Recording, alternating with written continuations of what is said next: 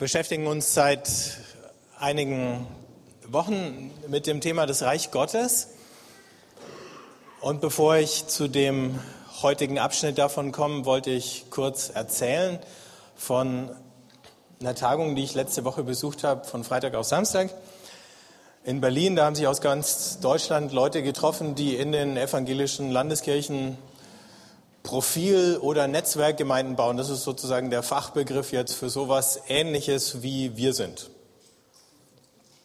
Und ähm, drei Sachen habe ich gedacht, die solltet ihr einfach wissen. Da kann ja nicht jeder hinfahren auf so eine Tagung. Ähm, eigentlich hatten wir gedacht, wir könnten vielleicht aus dem Leitungsteam wenigstens ein paar von uns fahren, dann hat es nicht geklappt. Aber äh, dann muss man halt wenigstens erzählen, wenn man da war. Das erste war, eine, von einer Gruppe kam der Leiter auf mich zu und hat gesagt, er war vor vier oder fünf Jahren mal hier und hat uns besucht. Ich glaube, ich habe mich nicht mit ihm unterhalten, aber ich glaube, mein Vater hat sich mit ihm länger unterhalten. Und irgendwie ist er weggegangen und ähm, hat dann gesagt, das war aber eine wesentliche Inspiration dafür, dass Sie in äh, einem Vorort von Hannover jetzt angefangen haben, eine ähm, neue Gemeindearbeit aufzubauen.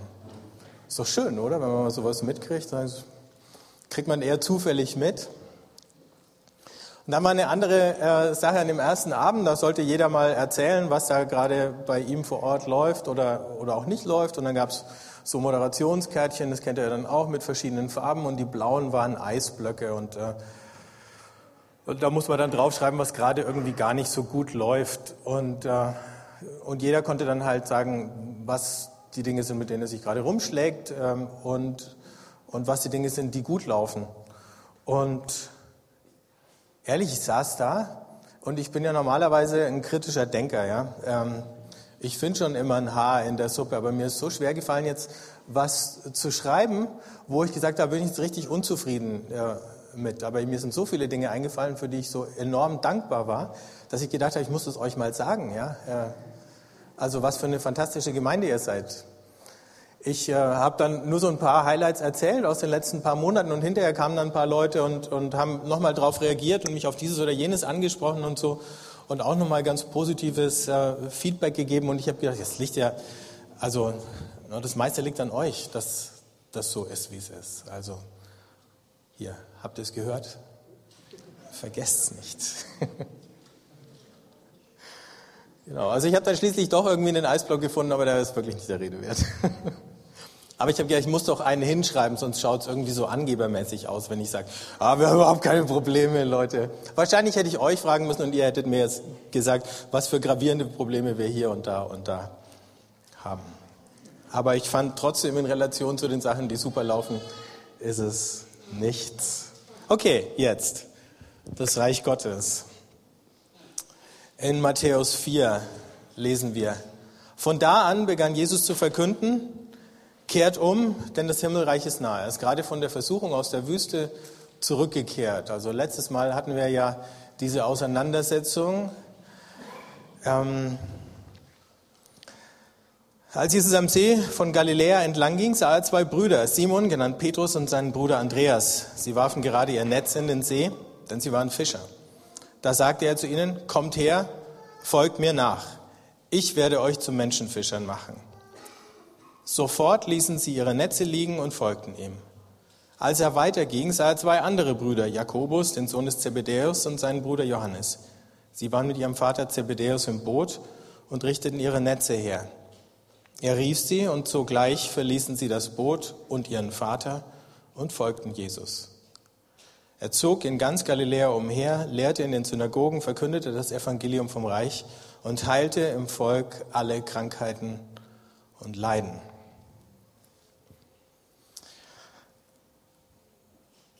Bevor wir uns fragen, was diese Geschichte für uns heute bedeuten könnte, gucken wir noch mal kurz zurück, so über die letzten paar Wochen. Es gab ja immer mal ein paar Unterbrechungen, deswegen schauen wir mal, was für eine Strecke wir schon zurückgelegt hatten. Also, das Reich Gottes. Ähm, Erstens, wir haben angefangen mit dem Senfkorn und der Tatsache, dass Jesus sagt, ihr könnt nicht sagen, hier oder da ist es. Also das Reich Gottes entzieht sich irgendwie unseren Zugriffen, unseren Beschreibungen, unseren objektiven Definitionen. Man kriegt es auch nicht mal Und ihr habt es ja gemerkt, als ich es versucht habe. Ne? Man kriegt es nicht mal in irgendwelchen theologischen Formen so richtig in den Griff. Immer wenn man denkt, jetzt hat man irgendwie eine Beschreibung gefunden, dann passt es schon wieder irgendwie nicht mehr. Und es ist Absicht. Es ist Absicht, dass wir es nur so irgendwie so indirekt äh, zu fassen kriegen. Und es ist Absicht, dass es ein bisschen so unscharf bleibt. Denn wenn wir es zu fassen bekämen, dann wäre es unseres, dann wäre es nicht mehr seins. Dann müssten wir auch nicht mehr glauben, sondern wüssten wir genau Bescheid und dann wäre es auch irgendwie machbar. Aber irgendwie hat Gott uns die Tür zugemacht. Ähm, natürlich können wir sagen, das Reich Gottes ist überall da gekommen und angebrochen, wo Gottes Wille geschieht. Aber na gut, das ist ungefähr so zu sagen, wie Fußball ist überall, wo ein Ball und ein Tor, zwei Tore und äh, zwei Mannschaften unterwegs sind. Also es ist eigentlich nur eine andere Formulierung. Aber klar, da wo Gottes Wille geschieht, da ist das Reich Gottes gekommen oder am Kommen. Ähm, dann hat der Daniel ähm, uns vor oh, zwei Wochen, drei Wochen ähm, erklärt, vor zwei Wochen, nee, drei, wurscht, kommt selber durcheinander, ähm, dass das Reich Gottes eine Sache ist, die uns geschenkt wird. Also du musst es empfangen wie ein Kind, es annehmen wie ein Kind. Es wird uns geschenkt, ohne dass wir sowas wie einen Rechtsanspruch drauf ähm, erwerben können. Ja, das war wichtig, weil natürlich viele von Jesu Zeitgenossen geglaubt haben, sie hätten einen, weil sie waren ja Juden. Also qua Geburt hätten sie einen Rechtsanspruch drauf. Oder dann eben, weil sie das Gesetz halten, haben sie einen Rechtsanspruch drauf. Aber du kannst dich nicht hineinklagen in das Reich Gottes. Ja? Das kann man vielleicht äh, heute bei dieser oder jener äh, Organisation durch Antidiskriminierungsgesetze oder sonst wie, aber ins Reich Gottes kannst du dich nicht hineinklagen. Ähm, und dann letzte Woche sind wir darüber gestolpert, dass diese Geschichte mit dem Reich Gottes, zumindest äußerlich betrachtet, eben immer irgendwie nicht nur unscharf, sondern auch vieldeutig ist. Das heißt, die Pharisäer sehen, was Jesus macht und sagen, ist doch ganz klar, der hat sich mit dem Teufel verbündet. Und Jesus sagt, das Gegenteil ist der Fall, aber ihr, ihr kapiert es nicht. Das heißt, es kommt nicht in so einer Form, hm, dass auf einen Schlag für alle komplett eindeutig sichtbar wird. Nein, äh, plötzlich gibt es Missverständnisse und es gibt Auseinandersetzungen. Und nicht nur Auseinandersetzungen mit Menschen, sondern Auseinandersetzungen mit den Mächten und Kräften, die Menschen versklaven, zerstören, die Beziehungen zerrütten. Ähm, in dem Fall als Jesus ähm, einen Taubstummen heilt von einem Dämon, da war es eine ganze Familie, die darunter gelitten hat, ähm, dass die Kommunikation zu diesem Kind unterbrochen war. So, so weit waren wir schon. Ich wollte noch eine Sache nachtragen, äh, die ich in letzten, über die ich in den letzten paar Wochen gestolpert bin, die mich wieder erinnert hat an diesen Einstieg mit dem Reich Gottes. Ähm, ich habe so einen kleinen Artikel gelesen von einem Meteorologen. Also unsere Meteorologen versuchen ja immer zu berechnen, wie das Wetter wird. Und so einen Tag können sie es ziemlich genau vorhersagen. Auf vier Tage können sie es halbwegs genau vorhersagen. Alles, was weitergeht als vier Tage, wird schon extrem schwer. Und obwohl man genau weiß, ähm, mit welchen Mechanismen ähm, das Wetter sozusagen funktioniert, kann man, weil es einfach so viele sind und weil die so immer wieder komplex aufeinander einwirken, nicht sagen, ähm, was in einem Jahr oder in zwei Jahren oder in fünf Jahren ist. Also das ist das Wetter, nicht das Klima. Mit dem Klima hm, haben wir ähm, auch manche Schwierigkeiten, das vorherzusagen, aber wir haben auf jeden Fall eine klare Tendenz, die irgendwie beunruhigend ist. Ne?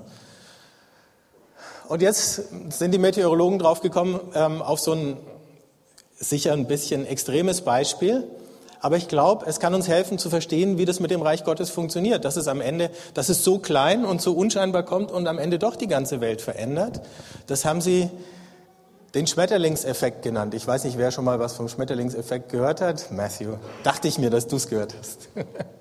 Also im Englischen ist es noch ein bisschen besser, weil da ist der Butterfly-Effekt und ähm, es ist deswegen wichtig, weil ähm, da ein Wortspiel mit verbunden ist. Also in einer bestimmten Situation, ne, weil unser Wetter so instabil und ähm, sich so chaotisch entwickelt, ähm, kann es sein, dass der Flügelschlag eines Schmetterlings in Brasilien, also Brasilien deswegen, weil es auch mit B anfängt wie Butterfly, ähm, dazu führt, dass es in einer Kettenreaktion von dem kleinen Lufthauch, den der Schmetterling mit seinem Flügel auslöst, einen Tornado in Texas gibt. Jetzt schaut ihr mich an und sagt, äh, du erzählst uns Geschichten. Ne? Aber es ist tatsächlich vorstellbar. Ne? Ähm, also der kleine Schmetterling stößt was an, das steht sozusagen gerade auf der Kippe, ist aber ein bisschen größer, das stößt wieder was an und so bis nach Texas und plötzlich, in Texas hatten wir eine instabile Wetterlage, es war nicht ganz klar, würde es einen Tornado geben oder nicht und das war gerade das eine Ding, was sozusagen das Fass zum Überlaufen gebracht hat. Also, was die Wissenschaftler damit sagen wollen, ist, ähm, es gibt heute alle möglichen Zusammenhänge, die so komplex sind, dass ganz winzig kleine Ursachen gewaltige Wirkungen haben. Ja? So. Und ich glaube, wir heute können deswegen viel besser verstehen, wie winzig kleine Ursachen, wie die kleinen Schritte, die wir tun, ähm, weil wir uns auf das, was Jesus sagt, einlassen, plötzlich Wirkungen haben können an Orten und Stellen, wo wir es gar nicht vermutet hätten. Jemand aus Hannover kommt hier zu Besuch, fünf Jahre später gibt es eine Gemeinde. Ja? Kleine Ursache, mal schauen, wie groß die Wirkung wird. Was ich damit sagen will, ist auch, eben denkt nicht zu klein von euch und denkt nicht zu klein von den paar kleinen Dingen, die ihr tun könnt. Ihr habt keine Ahnung, was daraus werden kann. Und das ist wissenschaftlich erwiesen, dass ihr keine Ahnung habt.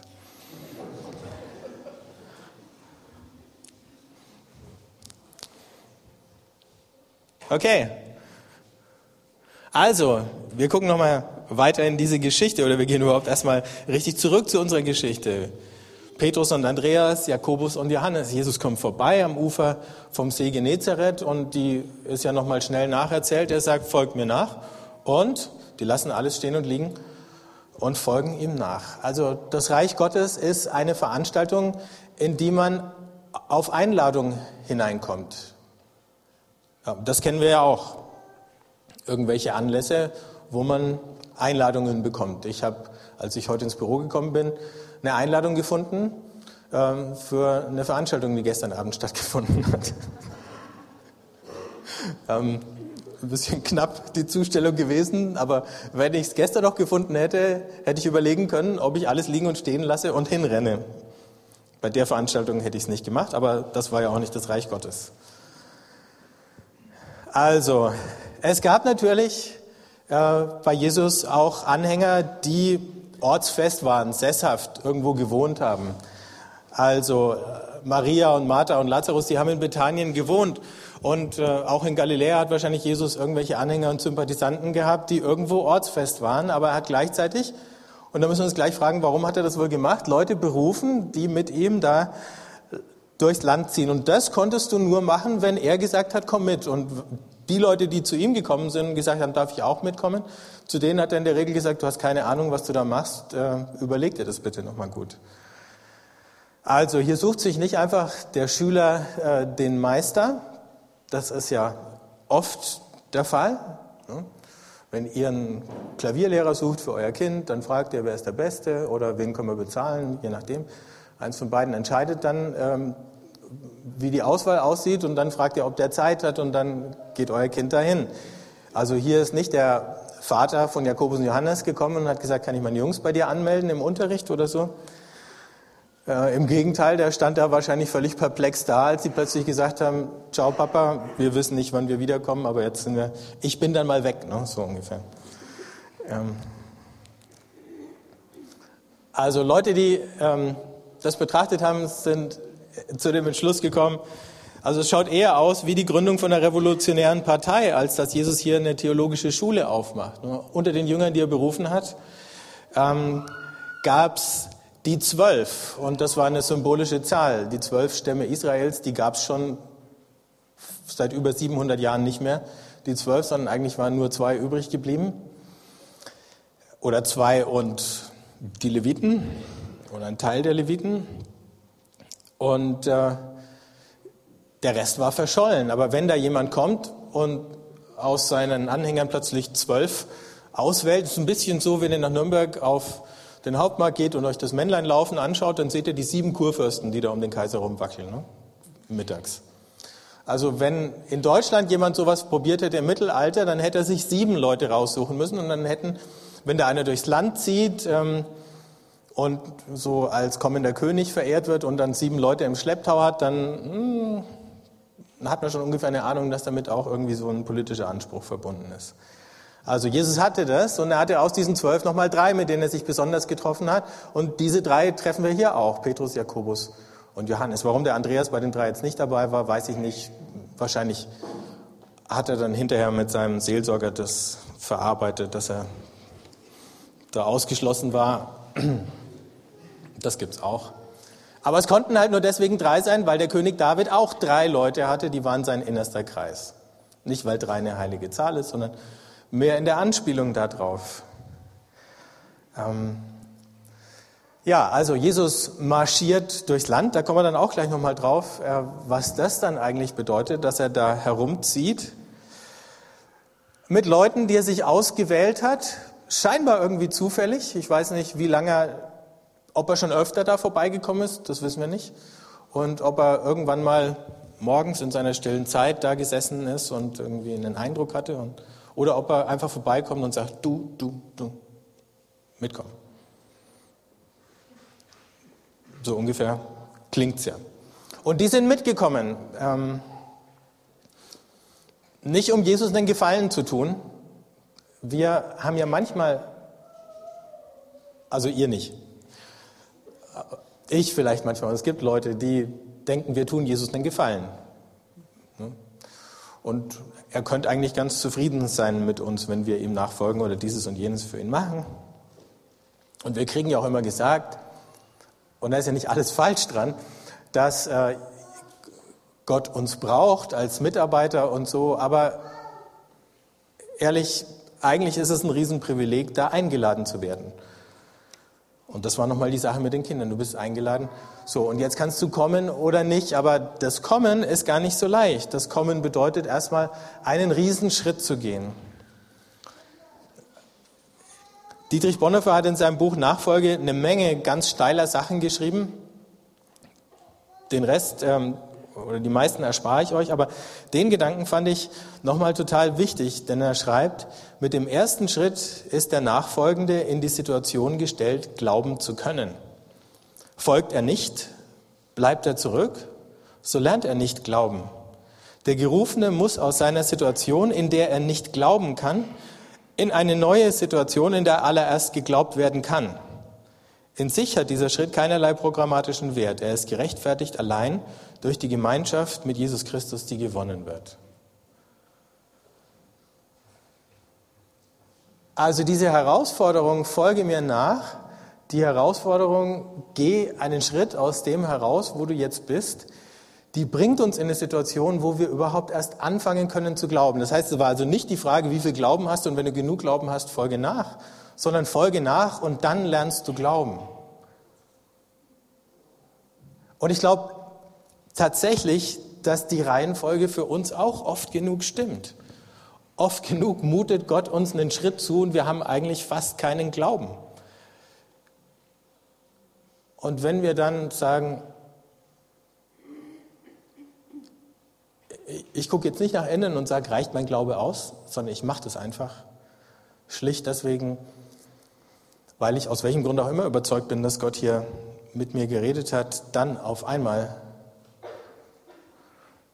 komme ich in eine Situation, wo ich glaube. Ich denke, es gilt weniger auf diese einzelnen Glaubensschritte, aber vor allem auf dieses, ich lasse mich auf Jesus ein.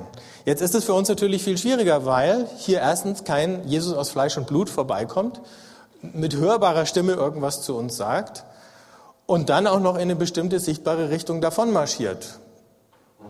Ob das tatsächlich einfacher wäre, lassen wir mal dahingestellt sein, aber die Situation wäre irgendwie ein bisschen eindeutiger. Ähm, die meisten von uns haben diese Einladung oder diese Aufforderung, Jesus nachzufolgen, eben von irgendjemand anders gehört. Zum Beispiel von jemand, der so einen Bibeltext wie er vorgelesen hat, wie es ich heute getan habe. Oder von irgendjemand, der uns persönlich darauf angesprochen hat. Oder von jemand, der erzählt hat, wie er selber angefangen hat, Jesus nachzufolgen. Aber an einer anderen Situation ist mir es ähnlich gegangen. Ähm, wir haben ja gerade diesen Meditationskurs und sind ungefähr halb durch. Und das Wichtigste an diesem Kurs, einige von euch sind ja auch dabei, ist einfach mal zu lernen, 20 Minuten Zeit frei zu schaufeln und zu sagen, da mache ich nichts. Ähm, ich gebe sie einfach Gott und ich bin einfach nur still und warte und lasse zu, was auch immer passiert, das passiert. Und ich versuche nichts aus mir heraus zu produzieren und ich setze mir gar kein Ziel dafür oder so. Und übereinstimmend, jedes Mal, wenn wir uns dann wieder absprechen, wie es oder austauschen, wie es die letzte Woche gegangen ist, dann stellen wir fest, wie unglaublich schwer es ist, uns zu zwingen, uns hinzusetzen und 20 Minuten mal nichts zu machen. Nicht unsere Geschäftigkeit, unsere Gedanken, unsere Arbeit, unsere Ziele, was uns plagt. Irgendwann saß ich mal da und habe gemerkt, was für eine unglaubliche Freiheit es ist, 20 Minuten am Tag zu haben, wo ich nicht drüber nachdenke, wie ich dieses oder jenes noch geregelt kriege und wo ich irgendwelche privaten oder beruflichen äh, Dinge erledigt, geregelt und organisiert bekomme. Und trotzdem diese Gedanken immer wieder ja nicht zu vertreiben, aber halt einfach ups, ins Leere laufen zu lassen, ist unglaublich schwer. Und so ähnlich wie der Bonhoeffer gesagt hat, dieser Schritt in die Nachfolge, der ist der Schritt, der es möglich macht, dass wir überhaupt glauben lernen, glaube ich, dass so ein Schritt wie einfach mal still sein der Schritt ist, wo wir überhaupt erst beten lernen. Möglicherweise auch erst glauben lernen. Weil ich mich dann auch frage, wenn ich da sitze und merke, wie dominierend irgendwelche Gedanken und Erinnerungen und so sind und unter der Zeit und Termindruck und die Unruhe in mir selber, frage ich mich, wer ist denn Herr in meinem Leben? Wer bestimmt denn meine Gedanken? Wer treibt mich denn eigentlich oder zieht mich denn eigentlich? Und dann stelle ich fest, unglaublich viele Dinge. Und eine Sache, die ich jetzt merke, nach ein paar Wochen, wobei ich nicht immer ganz super zuverlässig mit meinen Hausaufgaben war, ist, ähm, wie sehr mir manche von den Zeilen, die wir jetzt singen, da plötzlich unter die Haut gehen. Wir singen ein Lied und ich denke, meine Güte, was für ein Text. Ne? Oder wir nehmen den Mund manchmal ganz schön voll, aber manchmal singen wir das Ding einfach runter und haben keine Ahnung, was wir da gerade gesungen haben. Ich stolper über einen Satz und denke, ich kann jetzt nicht mehr weiter singen. Ah, was habe ich da gerade gesagt? Äh, und dann versuche ich das irgendwie einzuholen mit meinem Herzen, was wir da gesungen haben. Und dann sind schon wieder drei Lieder vorbei. Ähm, es ist okay, weiter zu singen, weil natürlich nicht jeder am gleichen Satz hängen bleibt von uns. Ähm, aber so passiert es dann eben. Ne? Also, das erste war diese Berufung. Das zweite, was dann folgt, ist die Bewegung. Das ist ja toll, in dieser Geschichte lesen wir sofort, ohne zu zögern, stehen die auf und gehen. Andere haben nochmal verhandelt, aber es gibt keinen Aufschub. Das erinnert ein bisschen so an den Aufbruch aus Ägypten. Das Passafest mit den ungesäuerten Broten, die waren ja deswegen ungesäuert, weil man keine Zeit hatte, da jetzt noch einen Sauerteig anzusetzen und zu warten, bis der gegangen ist oder so. Ne? Die, es war ein hastiger Aufbruch. Und genau das ist es hier auch. Und ist es Zufall? Ich glaube nicht. Ein hastiger Aufbruch. Aber es ist eben der Aufbruch ähm, sozusagen dem zweiten Mose hinterher und der Aufbruch aus der Sklaverei in die Freiheit. Und nur weil da eben eine Truppe marschiert, kann auch der Rest vom Volk sehen, dass dieser Aufbruch schon längst angefangen hat. Aber sowas kann man eben nicht verschieben. Also wir hatten bei uns in der Familie immer so, eine, ähm, so, so ein Dauerkonflikt ähm, über die Tatsache, dass man manche Dinge eben nicht aufschieben kann. Äh, wir haben jetzt eine technische Lösung gefunden, sie doch aufzuschieben. Zum Beispiel Krimi gucken. Ne? Ähm, du musst halt da sein, wenn der anfängt.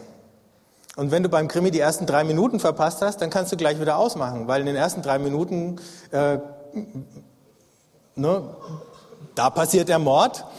Ähm, und wenn du dann nach fünf Minuten einschaltest, ich kann immer noch den Krimi anschauen, dann bist du die ganze Zeit dabei zu überlegen, was war los, was war los? Und während du eigentlich dabei sein solltest zu überlegen, wer es war, versuchst du ähm, rauszukriegen, ne, welches Verbrechen da eigentlich gerade begangen wurde. Also, und, und da gab es bei uns unterschiedliche Ansätze. Es gab also Familienmitglieder, die fanden, man könnte auch noch nach fünf Minuten Krimis anschauen. Und äh, mir ging es total gegen den Strich. Jetzt haben wir so einen DVD-Rekorder und der nimmt es halt auf, wenn wir nicht rechtzeitig sind, da sind. Und dann schauen wir das an, wann wir gerade Zeit haben. Aber wir können es von Anfang an aufstellen. Der hat uns eine Menge Nerven gespart. Ja, aber, aber mal abgesehen davon, ähm, klar, dass es bestimmte Veranstaltungen gibt, nicht diesen Gottesdienst, da ist es ähnlich, aber im Kino kann man auch, gut, da ist noch die Werbung. Da kommen jetzt merkwürdige Analogien, aber die lassen wir jetzt lieber bleiben. Ähm, okay. Es gibt bestimmte Dinge, da muss man halt einfach pünktlich sein. Ein Flug in den Urlaub, der fliegt halt, wenn du da bist. Oder wenn du nicht da bist, der fliegt zu einem bestimmten Zeitpunkt. Manchmal hat er Verspätung, aber das weiß er in der Regel nicht vorher. Also du musst da sein. Und da haben wir das akzeptiert. Ne? Am Bahnhof können wir pünktlich sein. Vielleicht lernen wir das hier auch noch irgendwann. Und ähm,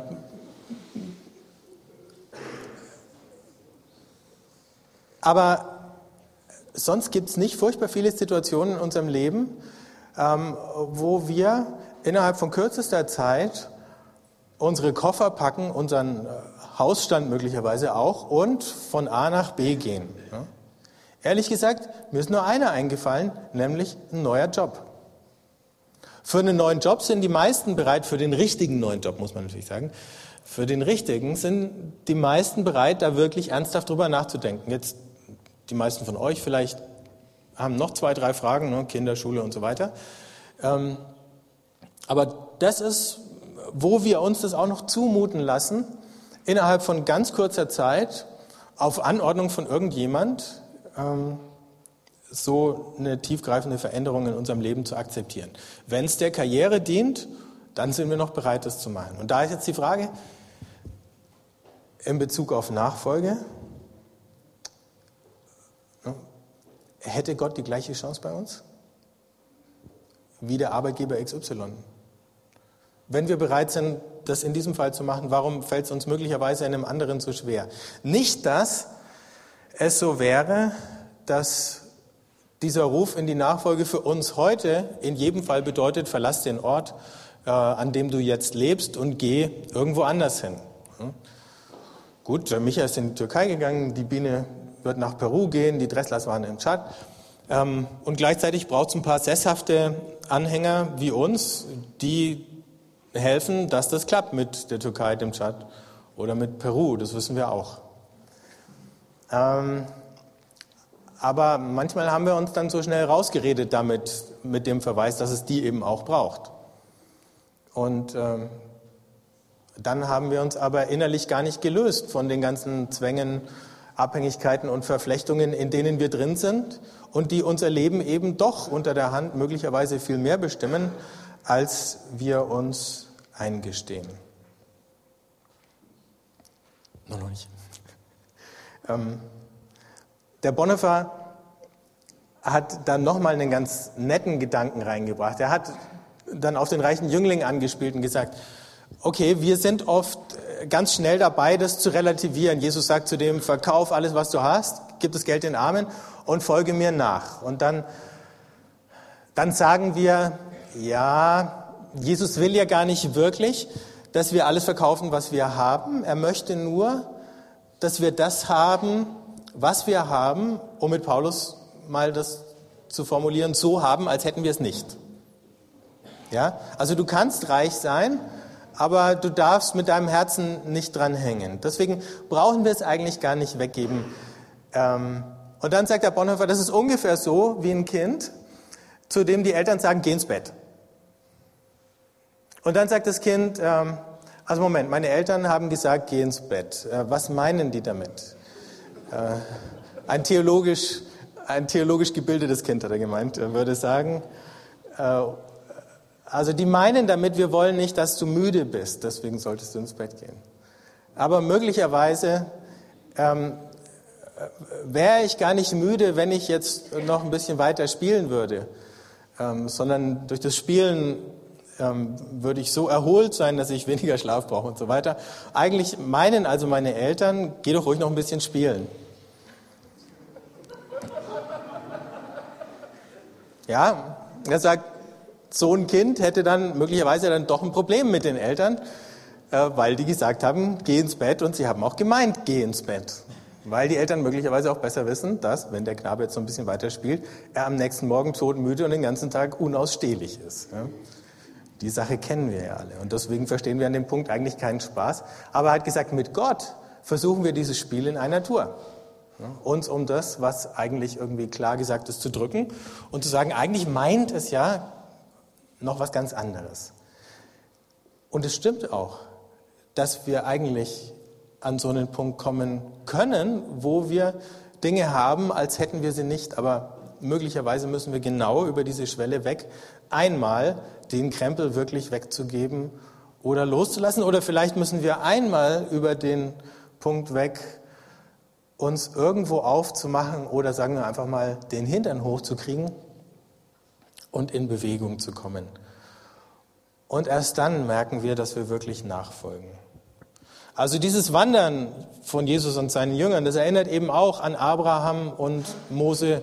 Abraham mit seiner Sippe und Mose mit dem Volk, der unterwegs war. An sich ist das schon eine Predigt. Das ist an sich schon eine Botschaft, dass diese Gruppe da wandert. Und Jesus greift sozusagen auf den Anfang dieses Bogens zurück, auf den allerersten Ursprung der Verheißung bei Abraham, um zu sagen, und die, genau diese Verheißung steht kurz davor, sich zu erfüllen. Und aus anderer Sicht betrachtet war es auch notwendig, dass Jesus und seine Jünger in Bewegung geblieben sind, denn er hat eine ganze Reihe Feinde gehabt. Johannes der Täufer war schon im Knast gelandet. Das ist der Grund, warum Jesus überhaupt sozusagen an die Öffentlichkeit geht, nachdem Johannes eingesperrt war.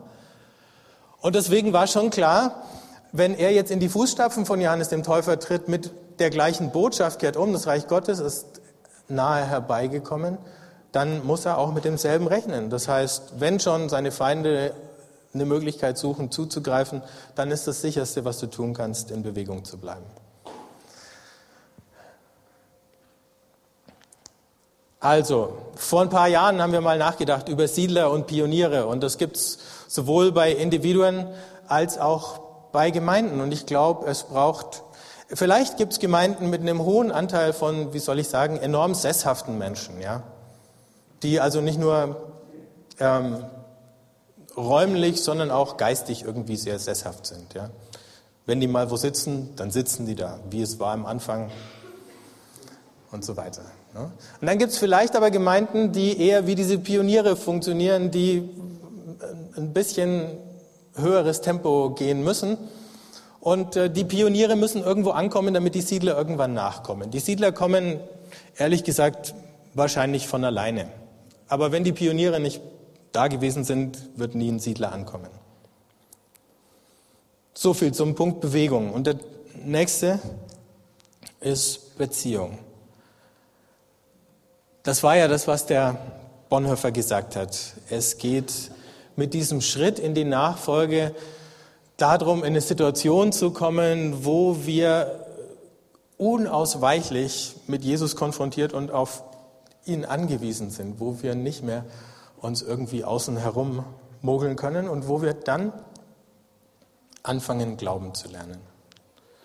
Also, diese Beziehung fängt eben darin an, dass diese vier Männer das ihre Heimat verlassen, ihr Boot verlassen, ihren Vater verlassen. Und das bedeutet ja in dem Kontext, in dem die gelebt haben, ähm, sie finden eine neue Familie. Also Bonhoeffer hat gesagt, jeder tritt als Einzelner die Nachfolge an, aber er bleibt nicht alleine.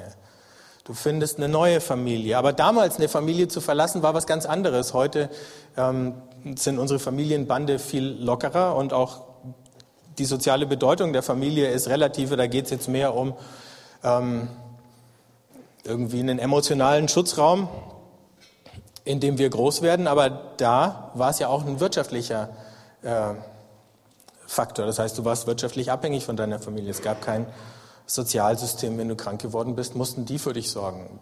Wenn du behindert warst, sowieso. Wenn du alt geworden bist, auch.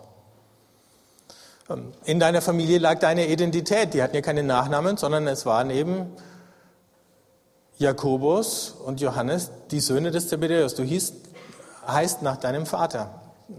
Das heißt, deine Identität liegt in deiner Familie oder in der Beziehung zu deinem Vater, nach dem du heißt.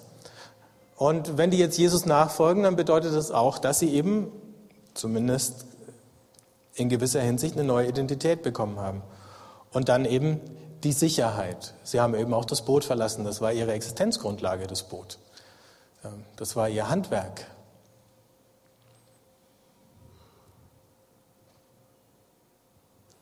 Und der dritte Punkt, um den es hier geht, ist die Bestimmung. Und das mache ich jetzt viel kürzer. Jesus hat die Jünger berufen, dass sie ihm nachfolgen, um damit ein Zeichen zu setzen. Später sendet er sie aus. Das wird heute den Rahmen sprengen, darüber noch länger nachzudenken. Aber wenigstens so viel. An diesen Nachfolgern soll eben sichtbar werden, dass das Reich Gottes angebrochen ist. Und jetzt brauche ich den Text, Martin. Uiuiui. Hm, okay. Äh, also, Leslie Newbegin hat mal geschrieben, es bedeutet, und also stellt euch euch oder uns miteinander vor, nochmal, wenn ihr das lest oder hört. Es bedeutet, dass diese konkrete Gruppe von Menschen, die den Namen Jesu durch die Geschichte hindurch tragen, diese seltsame und oft absurde Gesellschaft von Leuten, so gebrechlich, so töricht, so oft fatal kompromittiert durch die Welt, dieser Leib in all seiner Zufälligkeit und Eigenheit es ist, der die Verantwortung trägt, das Geheimnis der Herrschaft Gottes durch die Weltgeschichte zu tragen. kann so ein bisschen knapper sagen, dieser Haufen von Chaoten, an dem soll sichtbar werden, dass das Reich Gottes angebrochen ist. Vielleicht ist es deswegen schon gar nicht schlecht, Reich Gottes mit Chaos-Theorie zu beschreiben oder in Beziehung zu setzen. Aber nicht nur, weil wir alle in gewisser Hinsicht kleine oder nicht ganz so kleine Chaoten sind. Zum Schluss ein paar Fragen. Erstens zum Thema Berufung. Wann oder wo oder wann und wo und wie habe ich eigentlich diesen Ruf Christi in die Nachfolge gehört? Vielleicht haben viele Menschen irgendwas gesagt, du solltest, du könntest, magst du nicht oder so. Aber gab es irgendwann mal einen Moment, an den du dich erinnern kannst, oder ist jetzt einer, wo du sagst, ja. Wie gesagt, man kann es nicht machen, aber es gibt diese Augenblicke. Und wenn sie da sind, dann können wir nicht nichts machen. Zum Punkt Bewegung. Was lasse ich eigentlich konkret zurück, um Jesus nachzufolgen? Oder um es noch ein bisschen auszuweiten, Warum bin ich eigentlich hier? Warum bin ich eigentlich an dem Ort? Wer hat mich eigentlich hierher gebracht? Oder warum bin ich noch da? Und wenn es nicht nur Siemens oder die ZVS oder irgendjemand anders war, der mich hierher gebracht hat, sondern ich weiß, das ist der Ort, an den Jesus mich gestellt hat. Und manche würden ja dieser Aufforderung, verlass deine Familie und äh, dein Umfeld nur zu gern nachkommen, weil wir es eh manchmal schwer da aushalten. Aber an dem Punkt muss man vorsichtig sein. Man kann so ein Argument bringen, um zu sagen, hm, wie das Kind, eigentlich hat er gemeint, ich soll ja gar nicht. Aber äh, Anders nochmal gefragt, bei dem Ort, lebe ich dann so als Nachfolger, der genau an diesen Ort geschickt, gestellt, gesetzt, gepflanzt worden ist? Dritter Punkt, Beziehung. Wer gibt eigentlich in dieser Beziehung den Ton an und wer läuft hinterher?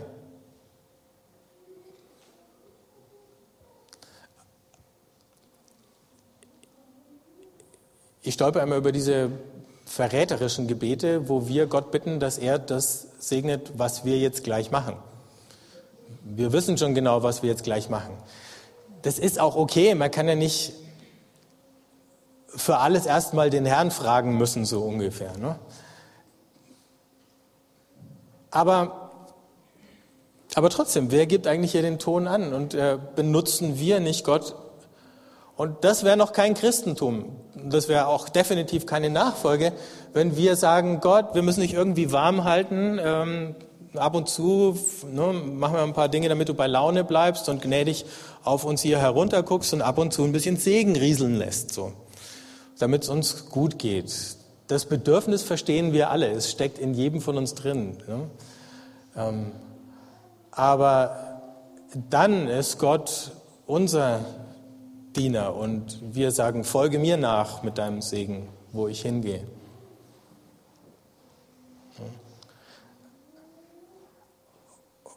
Und das ist mehr eine Frage der Haltung als ähm, von irgendwas anderem. Aber wer, wer gibt den Ton an? Und dann schließlich die Frage der Bedeutung. Also die Jünger, die mit Jesus unterwegs waren, die haben sich exponiert. Den Petrus konnte man in einem Moment, wo es ihm überhaupt nicht gepasst hatte, plötzlich fragen, hey, du warst doch auch einer, die mit ihm unterwegs waren. Die waren sichtbar. Wo exponieren wir uns? Wo outen wir uns? Wo zeigen wir Flagge? Und auch das kann man natürlich dämlich und peinlich machen oder mutig machen oder ungeschickt machen oder, oder clever machen und so weiter. Ja? Und natürlich heißt äh, seid klug wie die Schlangen und ohne falsch wie die Tauben. Schon klar, aber all das vorausgesetzt heißt es trotzdem noch, hey, sind wir bereit, uns zu outen? Und sind wir bereit, uns auch in dem Moment zu outen, wo wir halt irgendwie eine blöde Bemerkung befürchten müssen oder irgendwas anderes? Gut, die Fragen bleiben noch einen Augenblick da, dass ihr darüber nachdenken könnt. Wir werden dann miteinander ein Lied singen. Und wir haben eine Kleinigkeit überlegt. Wir haben hier unser schönes großes Kreuz und hier hier ein paar Zettelchen und Stifte. Einfach als eine Einladung. Das Lied, was jetzt kommt, kriegt dann ein längeres Vorspiel, also ihr könnt in Ruhe nochmal über die Fragen nachdenken. Aber vielleicht merkt ihr, an irgendeinem Punkt hat euch, jetzt nicht zwingend meine Predigt, aber möglicherweise der Heilige Geist oder Jesus einen Stups gegeben. Und ihr merkt, okay, da muss ich mich jetzt, oder sollte ich mich jetzt oder ich stehe vor der Frage, ob ich mich jetzt bewege, ob ich irgendwas tue, ob ich einen bestimmten Schritt gehe. Aber vielleicht habe ich auch mit einem Hindernis zu kämpfen. Ne? Ich habe an dem Punkt Angst oder ich muss mich überwinden oder ich merke, da stoße ich auf innere Widerstände. Und dann könnt ihr einfach vorkommen und ähm, vielleicht einfach mit einem Stichwort oder zwei das hier auf den Zettel schreiben und da an das Kreuz hinlegen. Äh, die Zettel kleben leider nicht, das wäre noch netter gewesen, aber ist schon in Ordnung. Also ihr könnt auch darauf vertrauen, dass wir mit diesen Zetteln dann diskret umgehen. Das heißt, ihr könnt wirklich draufschreiben, was ihr meint. Und äh, das ist dann natürlich im Wesentlichen eine Sache zwischen euch und Gott. Anderen sehen nur, er geht hier vor, aber sie wissen nicht, um was es konkret geht. Wenn ihr aber möchtet, dass noch jemand äh, für euch betet, dann sucht euch ruhig noch jemanden, der das tut, entweder von Leuten, die ihr schon kennt, oder ich weiß gar nicht, wen vom Gebetsteam hätten wir denn da heute? Äh, zwei, drei? Würdet ihr noch zur Verfügung stehen? Gut, dann findet ihr die. Ah, da ist die Gebetsecke. Ach ja, da steht's ja. Hallo. Danke. Dann finden wir sie da. Okay. Ich denke, das war klar genug. Jetzt ist eure Zeit, Michael.